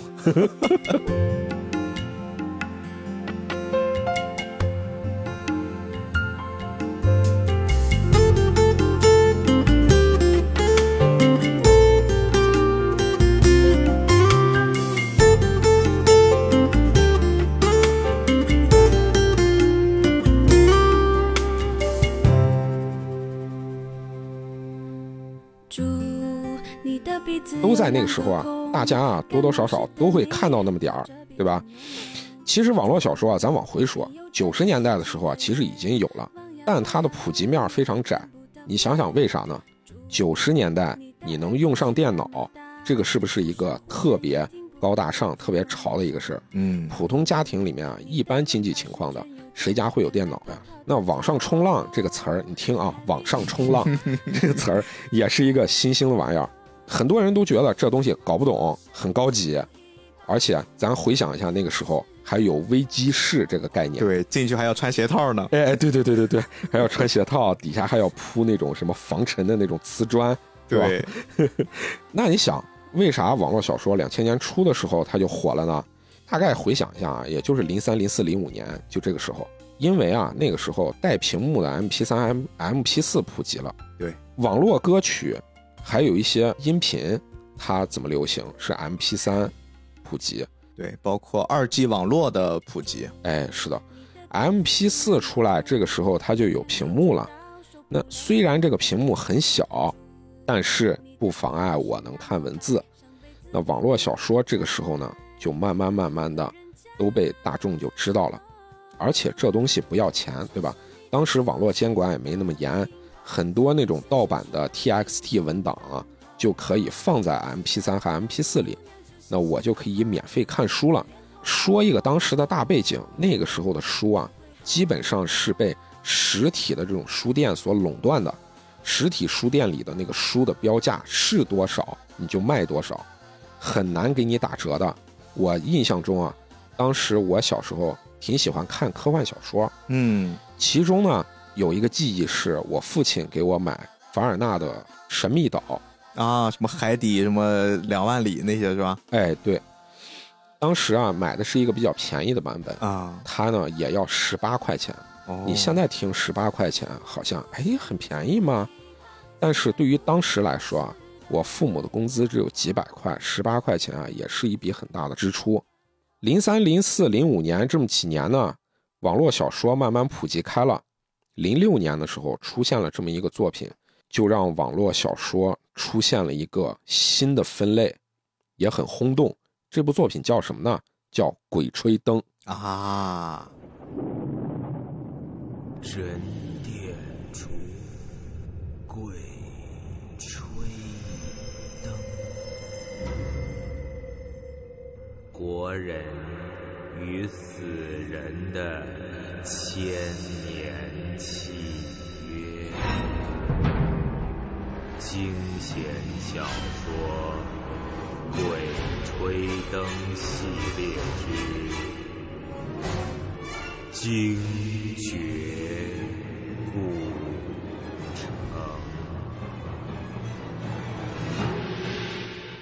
天下霸唱是吧？哎，是的，天下霸唱的作品。《鬼吹灯》最早的时候啊，是连载在二零零六年的天涯论坛，嗯，之后呢就被起点中文网签约了，得到了这个版权。你一说这个还挺惋惜的，就前段时间天涯不是关站了吗？啊、是的，一个时代结束了。起点中文网获得了天下霸唱的《鬼吹灯》这个的版权呢。同年九月份的时候，《鬼吹灯》精绝古城就出版成书了。哦你想想这个速度有多快，而且呢，咱说个题外话，精绝古城出书的时候呢，其实最开始《鬼吹灯》连载啊，里面有很多那种怪力乱神的一些情节在里面。，对对对，咱就举个例子吧，最开始的时候讲这个胡八一他的祖上和老鼠一起抽大烟的那个，对吧？就那个先辈，是咱看的书里面，它情节是这样子的。其实呢，它里面有一段删节的情节呢，就说自己实在是没钱了，但是又想抽，怎么办？那就找到一个棺木，那棺木里面呢一拆开啊，里面有一女鬼，然后这个女鬼呢还把她的心给掏走了，她就成了一个没有心的一个行尸走肉。嗯，到最后呢，一来二去，怎么回事儿啊？反正经历了各种啊，最后又把这个心给找回来了。我靠，那中间这一段情节呢，其实都是被删节的。那咱现在来看啊，他把这些怪力乱神的一些东西啊删掉，我自己个人感觉啊，其实让这部小说啊更增分了。是是是是，除了《鬼吹灯》这部小说，当时紧接着还有一个跟风的一个作品，叫做《盗墓笔记》。对，这个就是当时两个挑大梁的，对于这个盗墓、冒险、探险，呃等等，还有一些什么各种妖魔鬼怪这些元素杂糅在一起的这么一个呃新奇的一个类型。哎，还真是，我还印象中小时候第一次看《鬼吹灯》啊，拿我那个特别小的 MP 四带个小屏幕，在哎被窝里面看，哇，的眼睛就是那么被看废的。但是当时我胆子又很小，又很想看，因为它故事真的写的很吸引人，是的，画面感很强，从文字里面你又能读到那种冒险的紧张刺激，哇，真的是让那一代人第一次读到这种类型的小说，会特别特别的揪心，然后跟着剧情往下走。嗯，确实是如此啊。而且咱们现在来分析一下《鬼吹灯》《盗墓笔记》这种同类型的题材，特别是这两部小说出来之后啊，同类型的题材出了很多很多，但是现在呢，已经被时代所淘汰了。嗯能记住的其实就这两部。那提取里面的关键元素，除去盗墓之外，它里面有啥？粽子，哎，是啊，粽子、妖魔鬼怪，嗯各种怪兽是吧？咱不能说妖魔鬼怪，对就是各种奇异的怪兽。嗯，还有呢，中国民间传统怪谈，对，还有一些民间传说。这个我觉得可能才是最让人快速进入到他们的那个描绘语境里面的东西，哎就是这些你似乎好像在爷爷辈儿、奶奶辈儿他们身上听过的一些相似的故事，然后到注入到一个故事里面，你就会觉得这个故事好像发生的都是真的。是的，咱现在也知道，特别是咱播客，其实也沿用这么一个套路，杀人放放火鬼故事鬼故事。对对，这个真的是人性哈其。实它这个《鬼吹灯》啊，除了这个时代的原因啊，它有一部分能火啊，跟这个也是有关系的，对不对？对对对，这就是人性里面，大家就喜欢听这些，你没办法，你跑不了。包括我按照你这个思路，我再想想啊，这个中国惊奇先生他一开始能吸引我，不就是因为他换了一种方式，还是把你生活里面很真实的那个部分，杀马特，然后感觉就那种小巷子，然后那种小镇青年。对吧？然后你对于这些漂亮女孩的吸引，就这些比较现实的、很真实的东西，再放到一个怪力乱神的这种描绘的语境里面，它就会变成一种吸引你看下去的流量密码。确实是。咱说了这个《鬼吹灯》《盗墓笔记》，其实在零六年九月份的时候，还有一部小说也是特别的火。那部小说呢，把咱们前面说的那个题材呢，更进行了一步拓展。咱现在想一下啊，《鬼吹灯》《盗墓笔记》开启了这么一个杂糅了各种鬼怪、冒险、民间传说等等的这些元素，对不对？嗯那么，按照网络对于这种题材的，不管是小说，还是咱们之后提到的漫画、动画，资本对于这些东西的拓展，肯定都是要迅速挖掘里面的各种潜力了，对吧？是的，那在九月份的时候，《鬼吹灯》出了第一本书，在起点中文网还有这么一部小说，也就诞生了，它叫《茅山后裔》，啊作者呢叫大力金刚掌。啊，知道知道，这个小说啊，咱大概介绍一下，也防止有些听众没听过。它大概讲述了一个啊叫张国忠、张义成，他是父子俩，还有张国忠的一个师兄叫老刘头，嗯，他们三个呢是茅山道术的传人，他们利用茅山道术啊，踏遍天下，解决各种一些难题，各种这些灵异的一些事件。嗯然后呢，里面也不乏有古墓探险的一些情节，但是呢，这部小说里面把古墓盗墓的这个情节呢进行了美化，换了一种说法，叫做 考古，不是大家想的上交给国家啊，其实也差不多意思了。其实差不多意思。我自己当时其实最喜欢听的两部有声书，一部有声书呢是周建龙的《鬼吹灯》，一部呢是周铁叶新讲的，就是这个《茅山后裔》。啊，讲的非常的精彩，但是很遗憾啊，《茅山后裔》最后一本一直没出。咱说回来，二零一零年的时候啊，网络小说的题材逐步进行拓展，从这个分支一直分下来的，包括中国传统民间传说等等的这些的。那么传下来的还有一部小说叫做《我当阴阳先生的那几年》，哦，它的作者啊叫崔走昭，走路的走，召唤的召。你一听这名字啊，就是他肯定叫崔超是吧？我估计他原名可能叫崔超可。能，哎，这部小说它类似是一个都市灵异小说，讲述的是主人公崔作飞，他死了以后啊，跟那个半步多拜师，然后呢习得了三清书之后啊，又得到了师傅魏凤娇的指导，就重新返生了。返生了以后，他自己自身学到了一些道术，就是驱邪镇鬼啊、降妖伏魔啊这么一个故事。哦，咱说一个特有意思的一事儿，现在不是咱在网络上能看到一些什么某某道长、某某大师，什么张口闭口就说什么啊，你命犯五弊三缺，你缺这个缺那个，命犯天煞孤星，是不是？其实呢，五弊三缺这个词呢，就是这部书里面崔走照啊拍大腿编出来他原创的词儿是的，这个词是他原创的。哦，然后特别有意思的呢，这个词儿，因为这部小说这么的火，而且这部小说呢，引起了一个类型，这个类型就叫“我当什么什么什么的那些年啊”，，知道吧？这个太经典了。对，是的什，么各种霸道总裁，什么修仙，其实都会用这种标题啊。是的，就是它引发了这么一个标题的这么一个范式，由它开始，很多那些什么东北的保家仙儿啊等等的这些萨满题材就融入其中了。那咱现在说回来，就说都市灵异小说，我当阴阳先生那几年特别接地气儿。他大概讲就是这个小村子里面，主人公崔作飞费劲巴拉的考上一个十八流的一个大学，然后一个屌丝呢，他能做大事情，而且他拥有的道术啊，不是说像咱林正英演的正气凛然的，然后法力高强的大师，他是那种半吊子的降妖伏魔，里面会状况百出，所以呢，里面就有很多接地气的地方，和咱们现在要讲的这个中国惊奇先生里面有一些元素，是不是就有那么点不谋而合了？呃，从香港僵尸电影到中国的小说里面蕴含的这些故事的时候，大家会发现一个很明显的脉络，就这个脉络其实是指向僵尸在中国人的观念里面，其实它会有很多的文化上的源头是很接近的。就是这个接近，其实不只是我们在看待一些西方的作品的时候，我们会对那些很离奇的设定感到惊叹的那种联想，可能是真的在我们的文化骨子里面会有一些传承的东西。就是我们传承不只是传承好的那一面，其实你包括一些怪力乱神，它有一些相似之处，也会一直随着作品随着口耳相传流传至今。我刚才跟大家在聊的很多关于僵尸的起源，我们会说把它聚焦在文字记载的那个明清时期，但是其实现在在网络上还有一种说法。这个说法如果一旦说出来的话，可能真的就早了不止一点半点哦。这个时候啊，大家这个慎重收听啊，就是我们中国的另一部巨作《山海经》哦。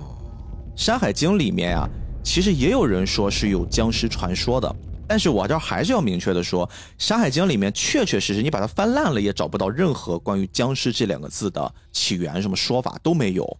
但是如果你仔细研究《山海经》里面的故事，你会发现有非常非常多跟我们今天所说的僵尸相关的影子和痕迹。哦，那说来听听。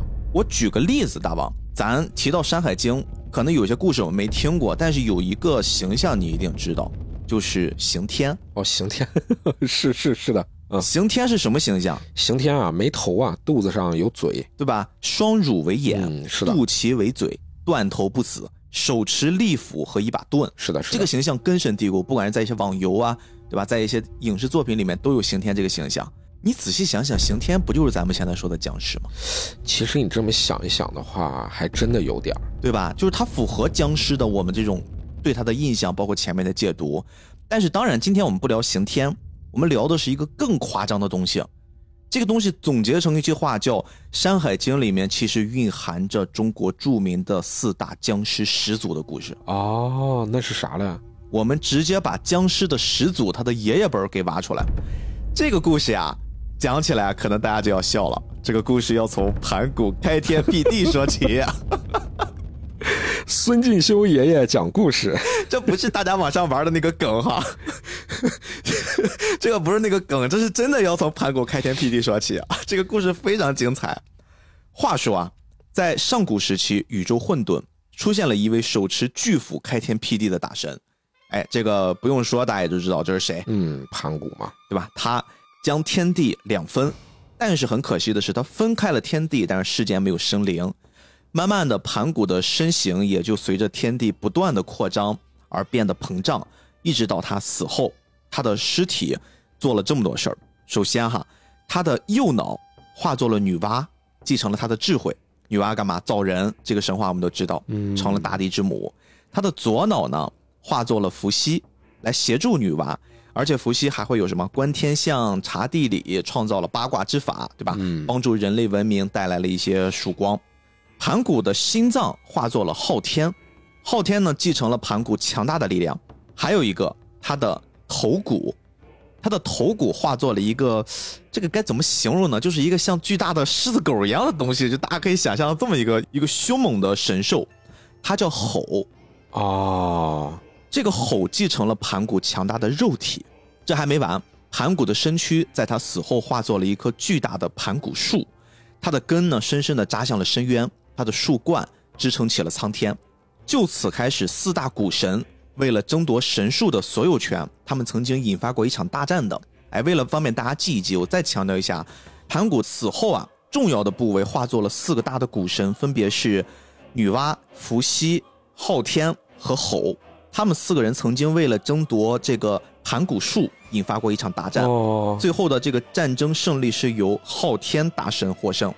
他独占了灵气浓郁的天空，并且利用神术创造出来的各种各样的神仙，给他们安排了各种各样的职位，然后把这个天空呢稍微装修了一下，称这里是什么？是天庭。哦，哎，然后他给自己起了个名，对外称为玉皇大帝。这跟咱小时候听的故事还真挺不一样的。没错，我就要说这儿了，这儿一定会有人出来要说了，哎，不可能，逼哥，你这个版本是不对的。这个玉皇大帝是玉皇大帝，昊天是昊天，这俩不是一个东西。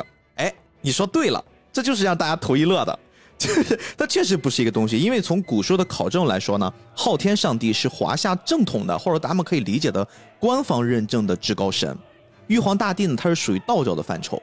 就是如果你非要做一个比较的话，其实昊天大神会更级别高一点。但在我们这个故事里面，为了方便大家理解，大家就可以先按照我这个故事往下走着，因为不重要。重要的是什么呢？当时的世界呀，在这样的一个划分权力结构之下呢，它基本上稳定了。那作为四大古神之一的这个吼，嗯，他就在天地间没事溜达，他觉得就好无聊。因为你想想，同一时期其他三人在干嘛，对吧？这个昊天在天上当王呢，女娲和伏羲两个人在忙着造人，只有这个吼他闲着没事儿。那他干啥呢？他就在世间溜达，他就发现了人间正在发生一件大事儿。什么大事儿？哎，这是在我们的历史课本上学中国古代史第一课会学的东西。皇帝和蚩尤打起来了，啊！这个吼这个时候他就决定我要去搅和一下，哎，我就掺和掺和，他就开始祸乱人间，因为他毕竟是古神，哎，这就是闲的呀，他就是闲的，他稍微搞出一点风声，对于整个大地来说就是一个真的是人间炼狱、人间灾难。这个时候，大王，你设想一下，你是女娲，你怎么办？你想想，你辛苦捏了一些小人儿甩甩甩甩出一些人来啊，他们打架就让他们打吧，这是他们自己的造化，但是你突然说。我们自己同一级别的神下去要闹一闹，把我的这些手办全给我毁了，那我肯定得护犊子呀！你肯定不愿意对吧？你不能这样子呀，这全是我辛辛苦苦造出来的。哎，女娲就和伏羲联手说，咱要把那个猴给干掉，不能这样太过分了。他们就下去跟吼要大战一场，但是他们发现用尽了各种神力，却没有办法伤及吼分毫啊！那怎么办呀？吼很厉害，因为吼是什么？吼是。盘古的头盖骨化成的，很坚硬，它是最坚硬的那块，就是它的身躯，它是非常适合战斗的那种类型。这个时候呀，其他的两个古神女娲和伏羲就觉得不对了，他们必须要祭出自己的法宝了。伏羲这个时候就拿出了自己的法宝八卦阵啊，他就将猴给困住，然后呢，女娲这个时候就将吼的灵魂抽离了出来。我把你灵魂抽离出来，这对你来说应该是一个比较重要的致命伤了。但吼毕竟是吼，它毕竟是四大古神之一。这个时候他还一直在挣扎，然后女娲就觉得不行。如果是说只是把它抽出来，总有一天他会回去的。这个时候我干脆再施一道法术，我把你的灵魂一分为三，分成三份儿，把你的灵魂给你劈开。你总没有什么办法能继续跟我们作对了，祸乱人间了吧？但是呢，女娲没想到，就是她做了这个决定，灵魂被分成了三份儿，更大的祸乱即将发生。弄巧成拙。就在她做了这个举动的一瞬间，吼的三份灵魂突然不受控制的四散开来，飘走了。哦，其中第一份灵魂来到了一处非常惨烈的战场，这里刚刚结束了皇帝和蚩尤的一场恶战。在这场战斗中呢，皇帝的亲弟弟，一个叫后亲的大哥，被蚩尤的八十一个非常凶猛的兄弟给杀死了。这个后亲他生前呀，曾经就是皇帝的得力干将，而且他身体非常的强悍，凶猛无比。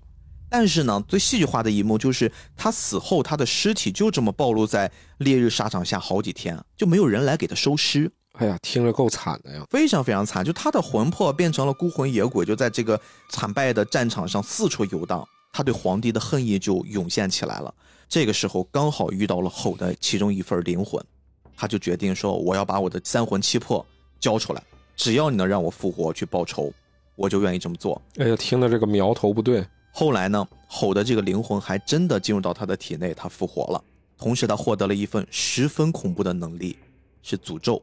他刚刚一复活呀，后清就十分开心，他当即就决定要去皇帝的军营大杀四方。但是他没想到呀，就被赶来的女娲娘娘又给除掉了。嗯，你想想，这个还是跟前面那个逻辑是一样的，对吧？女娲娘娘她不允许有这样的一种外部的力量来参与破坏，因为几乎人类是无法抵挡的。你没有办法去阻挡一个死而复生，并且有各种恐怖能力的这么一个怪物来袭击，所以说女娲娘娘直接将它除掉。而且毕竟你想想，他是从吼的灵魂抽出来，又变成三分之一注入到一个体内，他肯定还是打不过女娲娘娘的嘛。是的，所以后清就作为了第一个被杀死的僵尸始祖，而且也是最快死亡的。哦，但是他死后，并不是死了就完事儿了，他留下了一个非常恐怖的诅咒，这也是他的这个能力带来的他自己的专属技能。他诅咒所有含冤而死的人，未来都可以变成僵尸。哦，也就是因为这样，就出现了后面传说里面人死后变成了僵尸的这种奇观异象。原来是这样。然后我们接着讲第二份灵魂，第二份灵魂呢飘到了黄泉，这里是死亡的国度，咱们对黄泉都或多或少有了解。嗯，但是你知道吗？这里也即将要诞生一个强大的僵尸始祖。这个故事还要往前再倒回几天啊，还是皇帝和蚩尤的这个战争，因为他们连续打了好多场战嘛。皇帝手下呢还有一员大将，他叫赢钩，但是刚刚结束的这场战斗争呀，他们输了。为什么输呢？因为皇帝曾经给赢钩做了一些战斗的指使，但是赢钩没有去执行，皇帝就很生气啊，他就怪罪下来了，就把赢钩呢发配到了去守护皇泉明海的地方。这个其实咱放到其他的作品里面，我们很容易理解，就是发配到边疆去了。嗯，挑战我的权威。对你挑战我权威不行呀，你往边疆走吧。员工心里很不服气，但是没办法，他只好领命。然后在黄泉的日子里面，他就慢慢的这个怨念就激增，直到有一天呢，他看到了吼的那一丝灵魂飘到了黄泉这儿。啊，看到机会了他。不是看到机会，他带着一身怨气，他说：“你他妈的真是来对地方了，我正好要发泄，我要干你。”啊，他就拿起他的武器，开始跟这个吼的这一丝灵魂开始战斗。但是她不是女娲，她不是四大古神啊，她就是一个能打架的大将，她肯定是打不过这个灵魂的。所以说吼呢，就很快的把赢钩给赢下来了。那是有点莽啊。能不听皇帝的，确实是脑子不是特好使，我感觉。他身体被占据了呢，但是咱话会这么说哈，赢钩毕竟也是个大将之才，对吧？哎好歹也是你想想，在那种环境之下当当大将军非常厉害，他不是那么轻易就认输的。他凭靠自己坚强的意志和体内的这个吼的灵魂啊，斗争了很长很长时间，就是谁也没有办法完全的屈服于谁。这个时候吼说：“咱再这么下去也没办法，哥们儿，咱不如商量商量。”哎，啊，咱俩合体吧，咱俩谁也别就就干谁了，咱俩合个体，成为更大的神，我们去复仇，啊，先把你的仇报了，再把我的仇报了，对吧？他们就这么一商量，哎，鹰钩觉得好是个办法，所以他们合体了，所以银钩就变成了第二个僵尸始祖。哦，这是俩了。它这个有什么特异功能呢？也很有趣啊。银钩变成了僵尸始祖之后呢，因为它本身身体就非常的坚硬，然后它这次做了融合之后，体内被大量的无穷无尽的湿气给包裹浸泡，嗯，让它的本身就坚硬的身体变得更加的坚硬无比。他就练就了所谓类似金刚不坏之身的那种东西，他就开始对皇帝展开了疯狂的报复。但是皇帝毕竟不是浪得虚名，他手里面有一把剑，轩辕剑。啊，这个轩辕剑本身就是杀戮之剑，而且它斩杀出来的剑气是非常非常适合斩杀尸气的，就是它是一种克星的关系。所以呢，最后皇帝跟变成了僵尸始祖的营沟大战了七七四十九天，最终将营沟的身体破坏。就是你不是金刚不坏之身吗？我还是把你的身体给你打破败了。但是营沟没有死，他带着残破的灵魂还有无尽的尸气逃走了。哦，这就变成了后来僵尸出现之后为什么会伴随着尸气的原因。啊，这是第二个组成部分。对，第三位叫汉魃，这个人呢，我要稍微花一点点时间跟大家介绍一下。汉魃在成为僵尸始祖之前，他是一个算是皇家贵族。为什么这么说呢？他是皇帝的女儿，嗯，他曾经叫女魃。当时呢，皇帝还是说跟蚩尤在打架，皇帝就派出了应龙去跟蚩尤打。我们经常看到一些应龙出现的时候，都会伴随着那种大洪水什么的。应龙呢，积蓄了很多很多的水，然后蚩尤这个时候就要想办法来应对他，他就请来了风伯和雨师，他们就操纵了一场大风雨。皇帝这个时候看到，我靠，这这百姓根本没法生存，民不聊生，他就降下了女魁，就让他的女儿来帮着助战。他的女儿有什么特异功能呢？就他的女儿呀，所到之处都会发生旱灾。啊，伤敌一千，自损八百。那这边如果是发生了洪涝，那我就让女魃让我的女儿去助战。果然，她一去，雨水就被制止了，然后他们杀死了蚩尤。但是呢，他的女儿在这场战斗里面也因为神力的消耗太多，最后就身体一点一点的衰弱。然后他又一直在担心着自己的父亲，身心俱疲。得了那场大病之后，病就变得越来越严重，几乎就是无药可治了。这个时候，女拔呢在病危的时候，她遇到了吼的第三份魂魄。这份魂魄呢，来到了女拔的身边，但是这份魂魄并不是像前面两份魂魄一样，它是随机飘的。他这次其实是带有明确的目的，就是我就是要来报复女娲的。嗯，我找到了一个合适的能寄存到我灵魂的人的身上，他就觉得就是你了，女娲。然后他就潜入到了女娲的房间里面，趁机夺走了她的身体。因为你知道吼的这个灵魂本身就不完整嘛，他就也没有办法占据到女娲的身体。前面你想想，一个大将军都占不了，那女娲毕竟也是神人啊，她虽然身体衰弱，但是也没办法那么顺利的去霸占她。为了能争夺女娲的身体，他就随之将自己的灵魂，还有女娲的三魂七魄，就强行去跟她做融合。这个时候，女娲就发生了变异，她的头发开始脱落，开始变得丑陋，皮肤变得皱巴巴，身体的水分开始消散，变成了一种干枯的凹陷的形状。你想想，这是不是跟我们现在理解的那种僵尸的形状非常的接近？哎呀，真是够惨的。但是更恐怖的是。他身上发生的这些变异，并没有影响他本身的能力。他身上散发出那种庞大的热量，就是造成干旱的这种灾害的能力，他还依然在。女拔所到之处的方圆数里，水分都可以快速蒸发，土地就会变得干旱无比。随着它的变异呢，就会给皇帝呀、村民呀带来了更大的恐慌。无奈之下呢，皇帝就把他发配到了更远的地方。发配到了。哎呀，这这当爹的真是，所以他从女拔的这个名字，最后得到了一个新的名字，就叫旱魃哦。而旱魃呢，后来就被人们称之为叫旱灾之神哦。它的由来其实是这样子的，虽然身体变成了这个状态，但是他还残留了一些女魃的记忆。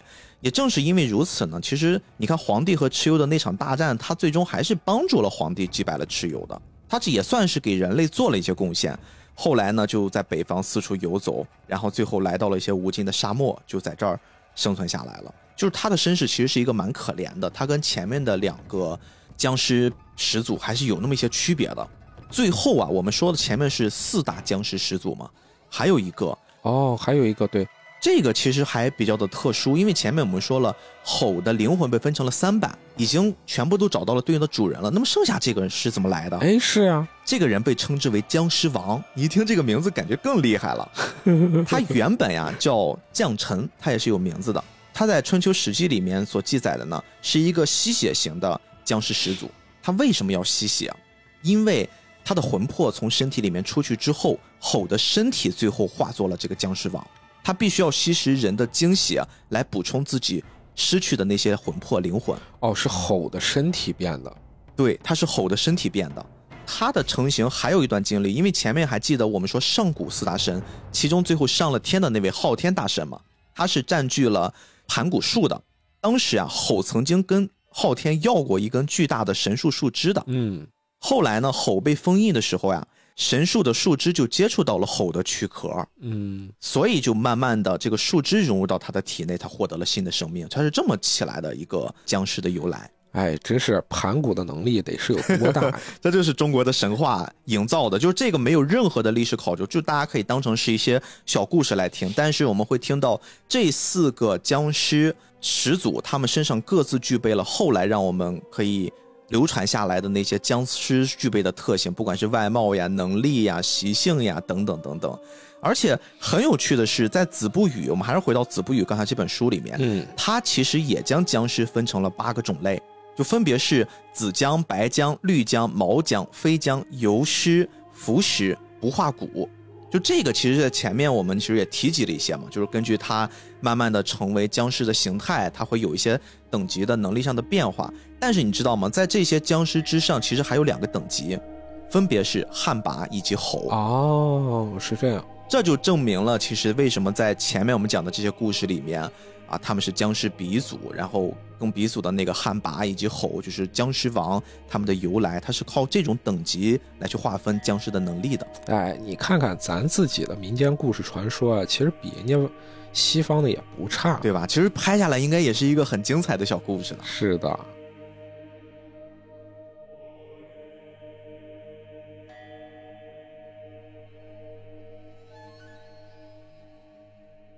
逼哥说了这么多啊其实咱也能听出来了。咱自己古代的这些民间各种的这些杂谈传说其实也是特别有意思的。嗯。因为我想起来咱们杂志连载那个时期，咱最早的其实很多人也都知道了，有一个五幺五五工程，对吧？嗯五幺五五工程之前呢，又有一个叫画王。这个时期呢，其实是咱们那个呃漫画连载，特别是杂志连载的一个早期时期。这回的题材，咱还要再 Q 一下中国惊奇先生，咱大家别忘了，中国惊奇先生他为啥能火？其实他自己背后有一个大背景，有一个很大的原因就是赶上了一个特别好的一个时代，对，那个时代就是中国网络漫画的兴起。天时地利人和。哎，是的，本身故事也精彩，中间也有很多创新的一些东西，对吧？再加上它背后有一个大环境的影响，那刚好赶上了这个好时候，各种的运气加实力凑到了一起，中国惊奇先生在当时就大爆了。咱说了，网络漫画兴起，那肯定对应的还有杂志漫画，对吧？杂志漫画当时在那个两千年，大概零几年那个时候啊，其实有三大集团。哦第一个集团呢，是杂志漫画的 Number One 知音漫客。嗯知音漫客当时啊，真的是火的不得了。他们其实咱可以对标一下啊，就像是日本当时的少年 Jump 一样。哦其实他们自己的目标也是如此的。知音漫客当时月发行量最高的时候，曾超过了七百万，而且里面的头牌作品就是《偷心九月天》，这个也是很多人当时的一个童年回忆了。不管网上怎么说，什么各种光污染呀，啊情节烂尾啊，等等等等啊，杂志漫画这个不行那个不行啊，但是杂志漫画也确实是有非常火的那个年代了。嗯咱说了，这个是杂志漫画的头牌，对吧？杂志漫画其实和知音漫客对攻的还有一部就是漫友，嗯它是和知音漫客在当时正面对刚的。漫友当时啊也进行了大刀阔斧的改革，他自己的本刊由原先的咱那个巴掌大的小开本，厚厚的变成了大开本，也是为了符合当时咱国内的漫画连载的一个大环境。漫友大开本里面有一个特别惹眼的一部作品，就是一拼一的长歌行。啊，你想想啊，杂志漫画国内的都是四拼一，有谁能有一拼一的待遇？嗯那真的就是下达的长歌行了，而且还是黑白的。漫友旗下在当时其实也有很多其他的分刊，比如说漫画兽、漫画世界、漫画吧，其实还有很多很多啊，还有像什么友爱，这个是漫友当时，呃，旗下首部的算是影像志吧，和漫画还不太一样，其实也有小说类的，还有呢，呃，面向那个少女类的，少女类的那个叫萌萌。漫友其实在和知音漫客对攻的这个比拼里面，最后就败下阵来了。之后漫友呢就迅速的砍掉了他其他的这些分刊，最后他的这本书呢也从大开本回归到了原先的小开本。那么等于说他和知音漫客对攻就算是输了。在漫友和知音漫客二强之间进行对立的时候，其实还有这么一部是。黑马新秀算是，它叫萨漫画，这个咱就不展开聊了。萨漫画在当时画了很多非常知名的少女漫画，而且它的运营模式和漫友和知音漫客还不太一样。漫友呢败下阵来，知音漫客当时如日中天。在二零一零年的时候，也就是知音漫客特别火的那个时候呢，还有这么一个小品类，慢慢慢慢的进入到漫画作者的视野里。我当时在漫画工作室打杂的时候呢，其实也有看到。当时我问我的那个主笔啊，说这个能投不能投？那个时候的很多杂志，特别是很多其他的各种的平台，有非常常见的情况，就是今天有，明天就没有了。嗯，对，很多的稿费也收不回来，所以呢，主笔就觉得，哎，还是观望一下。我觉得这个东西不一定很靠谱。当时这个出来的是什么呢？就是网络连载平台有妖气啊，有妖气那个时候爆出了一个非常爆火的一个漫画，叫做《十万个冷笑话》。咱现在也算是考古了。对对对，这个十万个冷笑话也已经是时代的眼泪了。我们没有聊它，但是它出现在好多期国漫的节目里面。哎，十万个冷笑话开创了一个题材，这个题材是什么呢？就是恶搞加吐槽戏。嗯，原先咱国内的杂志连载里面是没有这种类型的，杂志连载里有插科打诨，有吐槽，有搞笑，但是整个是以吐槽和搞笑为主的这么一部作品，那十万个冷笑话是头一个，而且坚持下来的就是他这个。嗯，十万个冷笑话，咱现在看啊，漫画其实很粗糙的，而且呢，它里面啊，其实也有很多现在也没有办法说的一些梗，里面是有各种擦边球的。我现在再岔开来说一下，单行本《十万个冷笑话》也是有出的，在二零一四年的时候出的，只出了一本，是以当时网络上非常有人气的那个哪吒篇出的。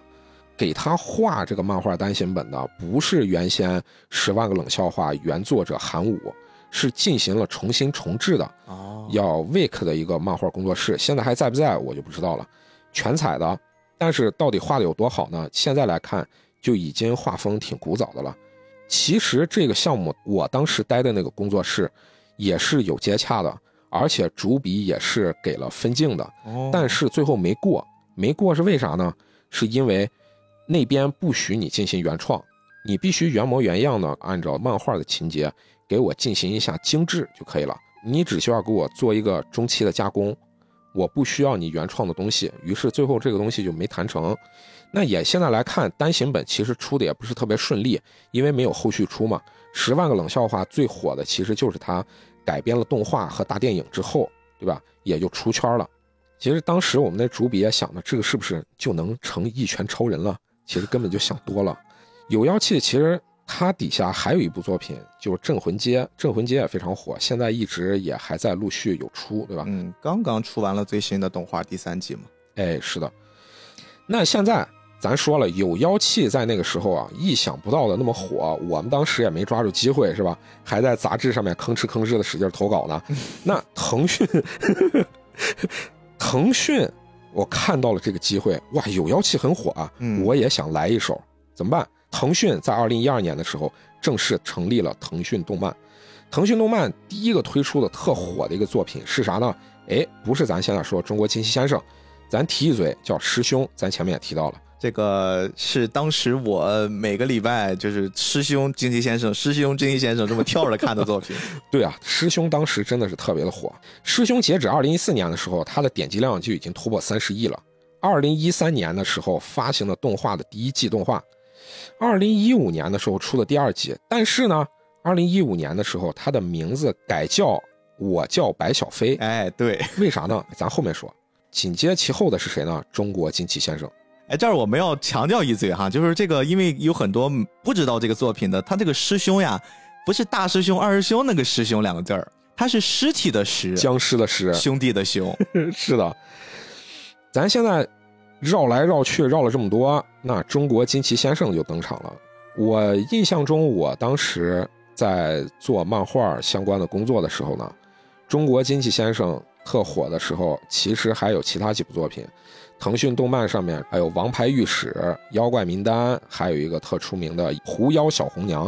啊，狐妖小红娘再稍微提一下，岔开一下。二零一零年的时候，这个是他在有妖气上面连载的一个短篇，叫做《狐狸精调教手册》。二零一二年的时候呢，漫友旗下的杂志叫《漫画兽》，他在上面连载了。狐妖小红娘，咱可以和中国金奇先生是对立着看，嗯，为啥呢？因为他的这个经历是，先在有妖气上，我想要能有一个连载的机会，因为杂志我上不去。结果有妖气上面呢，哎，有了一定的这个沉淀之后，紧接着就转到了漫友旗下的漫画兽，也就是这个作者呢，其实还是有自己作为老派的那种连载作者的那个执念。那种想法在的，执念在的。这个时候，这个漫画改名叫做《狐妖小红娘》，里面的各种人物设定什么的一些的，也进行了大刀阔斧的一些改革。而且你看，我们中国真迹先生也有小狐狸啊，对不对？我那小狐狸也很好看呀、是的，是的。那，小时候可喜欢了。那它的那个画面啊，进行了各种的重置，但是漫画兽在零九年的时候它是创刊的，嗯一三年的时候就停刊了，刚好接到了咱前面说的漫友在和知音漫客对攻的时候败下阵来，就是在这个时候。啊，咱说《狐妖小红娘》，这是生不逢时，他的连载的这部杂志已经倒了，那怎么办？他自己也想找能不能有其他的平台能发行我的这部作品。这个时候就找到了腾讯动漫，腾讯动漫就和他签约了，并且呢之后还出了单行本，还出了动画，没想到一炮而红，是吧？中国惊奇先生是与其对应的，他呢就是直接就在网上连载的，网上连载。腾讯动漫挖掘，然后和他签约，之后再加上他的各种新奇的这些题材，一个不小心，迅雷不及掩耳盗铃之势就走红了。这个呢，咱现在说起来就觉得特有意思。嗯，其实当时很多的那种新闻也有报道，就说什么中国惊奇先生一年时间点击量破十亿啊，什么漫画界炸开了锅，反正怎么夸张怎么写啊。什么网络连载是不是开启了漫画连载新的先河呀？那以前的那些漫画杂志是不是又有新的劲敌了呀？等等等等的。中国仙一先生他当时真的是一时无两了，就有很多很多呃话题，特别是跟风的作品。但中国惊奇先生现在为什么变成了时代的眼泪？其实有一个很重要的一个点，就是在二零一五年的时候，二零一五年的三月二十一号。文化部下发了一个文件，它呢叫做《文化部整治恐暴动漫，多家动漫网站被查》哦。其实它下发的名单里面就包含了什么呢？土豆、优酷、爱奇艺、乐视、搜狐，还有酷米、腾讯视频。其实后面也有牵扯腾讯动漫。哎，我大 B 站呢，逃出一劫吗？呃，其实后面。B 站它也有那个自我审核审查了，这个只是第一步啊。其实后面有很多，而且这个审查不是说这一次就结束了，至今这个审查陆续陆续陆续在出台它的各种的细则。其实咱们现在回头来看，很多人有吐槽说啊，就是因为国家整的这个东西多么的糟糕，我咱们现在看不到了，然后国家有各种封锁等等等等。但如果经历过那个年代的，特别是。经历过那个年代的漫画杂志连载和网络漫画连载的，你就知道，咱现在能看到的是中国惊奇先生、狐妖小红娘、妖怪名单等等等等的这些已经被人记住的作品，特别是包括镇魂街，对吧？你看不到的百分之九十九的，是已经被时代所淘汰的和淹没的作品，而其中有很大一部分里面是有黄暴。题材的，而且黄暴的特别露骨。这个地方我还要再说一些我自己自身的经历。嗯，咱一五年这个时候是国家进行了大刀阔斧的这种改革和整合，对吧？很多作品在这个时候就下架了，有的是停更，有的是整改。国内咱出版呢，其实是有三个点，一个点是封建迷信，一个是宗教，一个是黄暴，这三个都不能沾。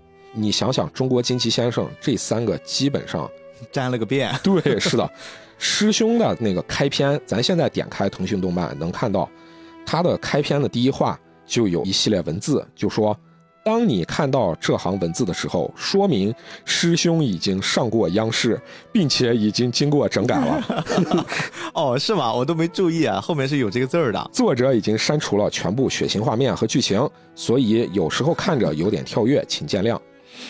你听着感觉哦，那没办法，这个作品是整改过了，是吧？那以前的有一些精彩内容我们看不到了，就好像有点引导读者就觉得哦，以前的更精彩。那现在这个跳跃，呃，那是因为没有办法和谐了。他大概想说的是，请用你们自己的能力去找吧，找寻我的宝藏吧。但其实我想小吐槽一下，他这个其实有一个言下之意，就说不是我的漫画不好，是因为和谐了国。嗯，其实如果你作为一个。呃，这个这个我是不是会被人骂呀？但是我自己是自我这么感觉的，因为我自己作为漫画作者，你自己如果真的是对这个作品上心的话，你是应该不只是单纯的把这些情节拿掉，你是不是能想一些办法能把一些情节能缝上或者是合上呢？那其实说白了，还是你里面有很多那种黄暴的一些东西，你就是为了展现而展现，你没有办法能把它很顺利的能过渡掉。哦，这个事儿我自己觉得可能会更偏这个状态，就是你最开始。准备创作之初，在构思作品的时候，它会有一个大框架嘛？就如果说变动调整牵扯到了大框架方面的变动的话，这个可能对于创作者来说，就是创作积极性和创作欲会打磨的比较厉害。但是如果并不是大框架的变化，而是一些只是角色剧情上的调整的话，可能还会相对好一些。嗯，你像这次你刚才说的这个问题，不管是对于金鸡先生，对于师兄，他们更多可能会属于一开始构思的，就是我框架里面有的东西要被拿掉了，可能就会比较难受一些。咱现在说的这个，其实我正好就说到中国金鸡先生了。咱师兄说的说，里面各种这些情节直接就被拿掉了，对吧？嗯嗯他自己就把这些，呃，有一些黄暴的一些画面，特别是黄，知道吧？师兄里面有很多，就是咱现在来看，就是特别黄的露骨的一些情节，他把这些给拿掉了。那中国金奇先生他是咋改的呢？他是删情节加打马赛克，有一些我实在没办法的，我把情节删掉。比如说最开始的女性技术工作者，是吧？他在那个小巷子里面被僵尸攻击了，中间那个僵尸为啥攻击他呢？是最开始的时候好像有意是要与他爱的鼓掌，对吧？但是呢，没想到他是一个僵尸，然后把他给杀害了。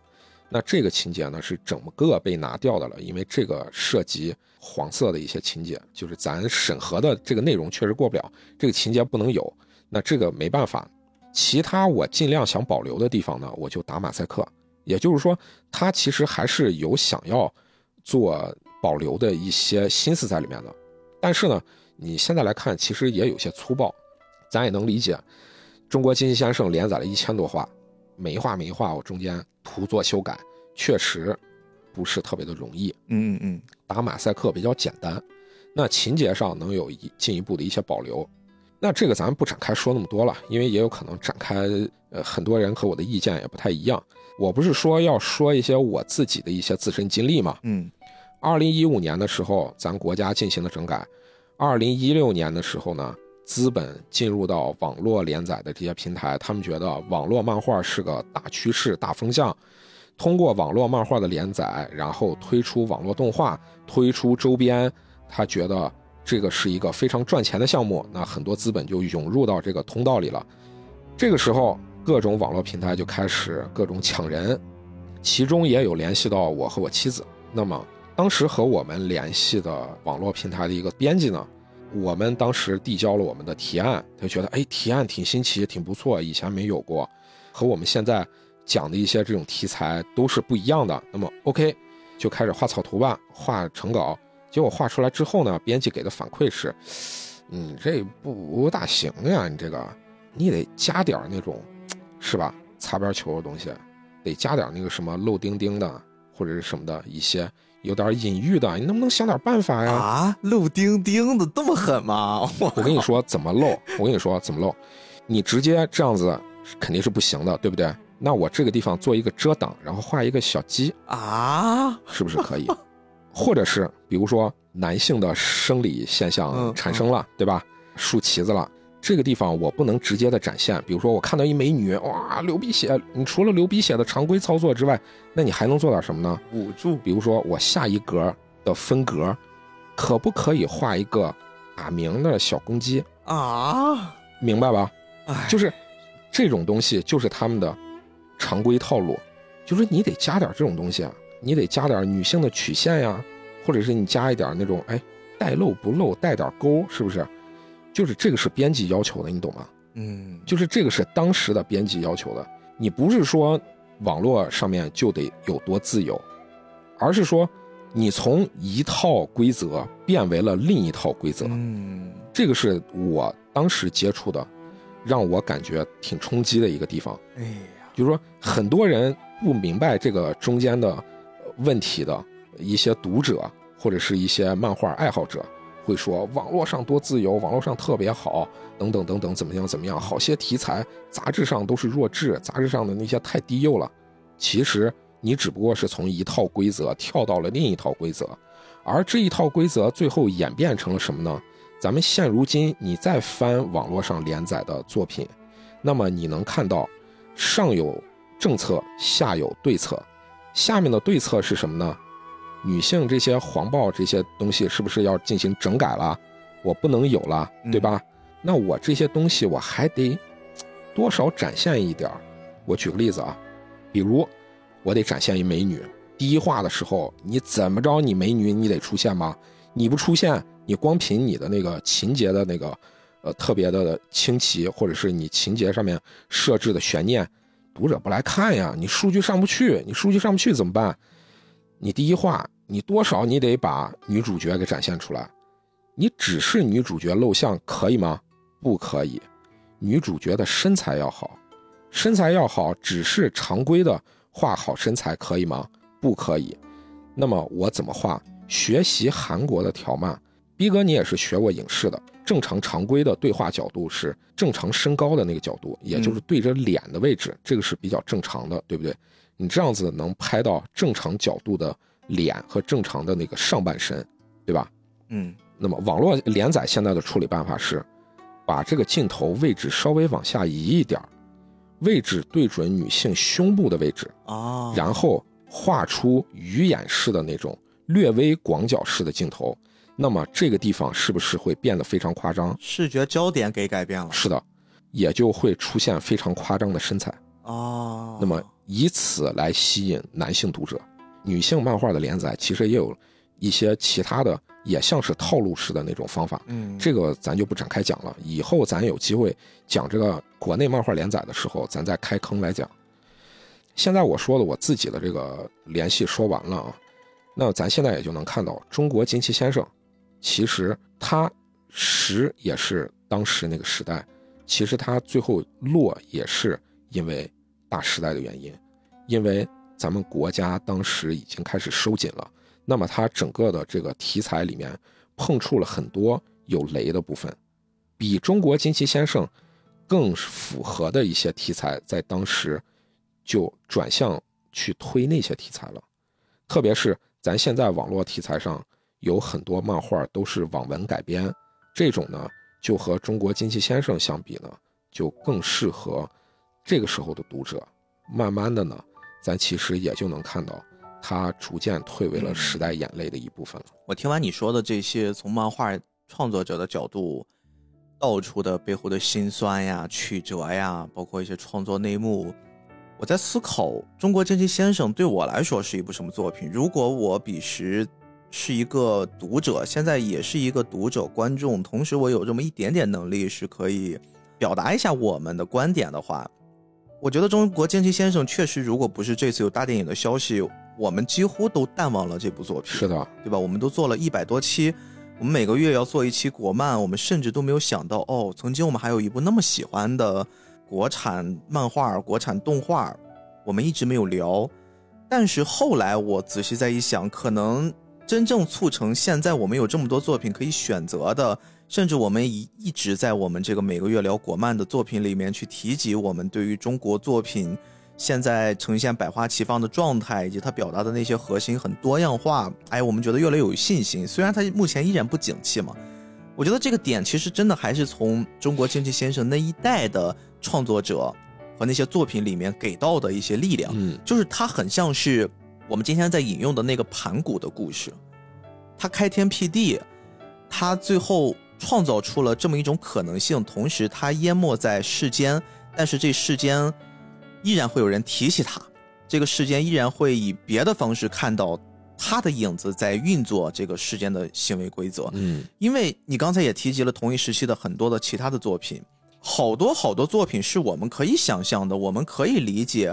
哦，它就是应该在这个时间段该诞生这样的一部创作思路、创作套路的作品。但是，中国真迹先生是我印象很深刻的，就是在那一刻我遇到他。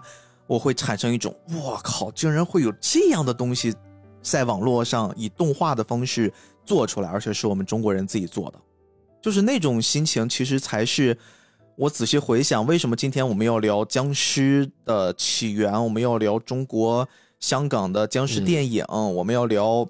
各种就是你看时代发展，各种时代的眼泪，我们兜了这么大个圈子回来。我们虽然好像只字未提中国惊奇先生跟他本质相关的东西，当然我还准备了很多，但实际上我会发现，这一切好像都是在那一刻，一个小芽儿扎在了土里面，然后慢慢的长大，后来有了这一切。就是这棵树，我也不能说它现在已经枯萎了，因为它依然还在，但是确实它一定程度上成为了中国动漫行业创作的一个标杆，它确实也在慢慢的淡出人的视线。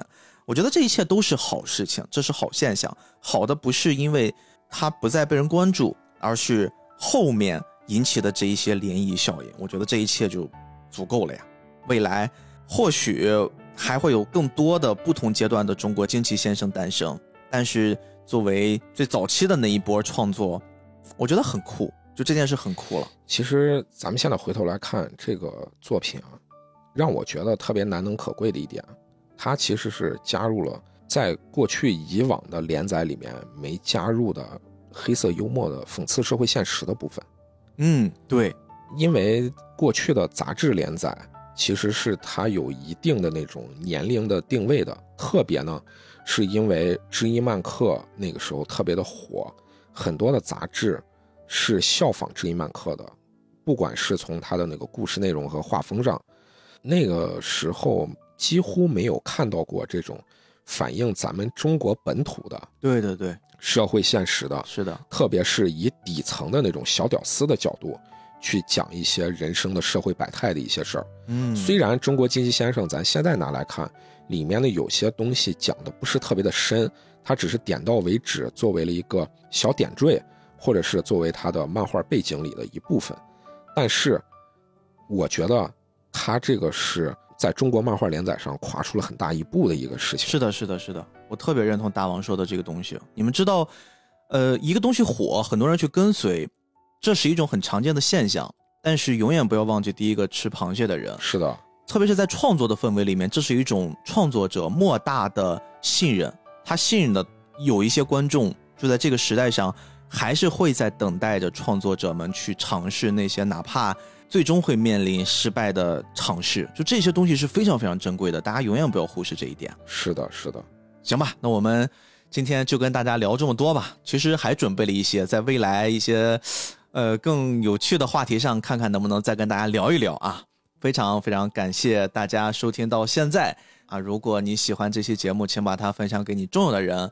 同时呢，哎，做个广告啊，菠萝油子现在也有了自己的小红书。哎如果大家未来想去买一些漫画啊，还是各种漫画周边等等，可以去试试从我们的小红书平台去下订单啊。我们这是全套包圆儿，而且有我们的这个叫算什么菠萝油子背书吧。希望大家可以在这儿找到你喜欢的作品。我们的小红书也是菠萝油子 B I G 啊，你就可以找得到。那感谢你的时间，我是菠萝油子主播 B B。我是主播大王，那我们这期节目就到这儿了，我们下周再见。拜拜。我的纸飞机呀飞呀飞，飞到了路灯边，带我去看落日晚霞，还有开满花的田野。我的纸飞机呀飞呀飞，飞到了我的童年，是的母亲还没长出白发，人群中如此耀眼。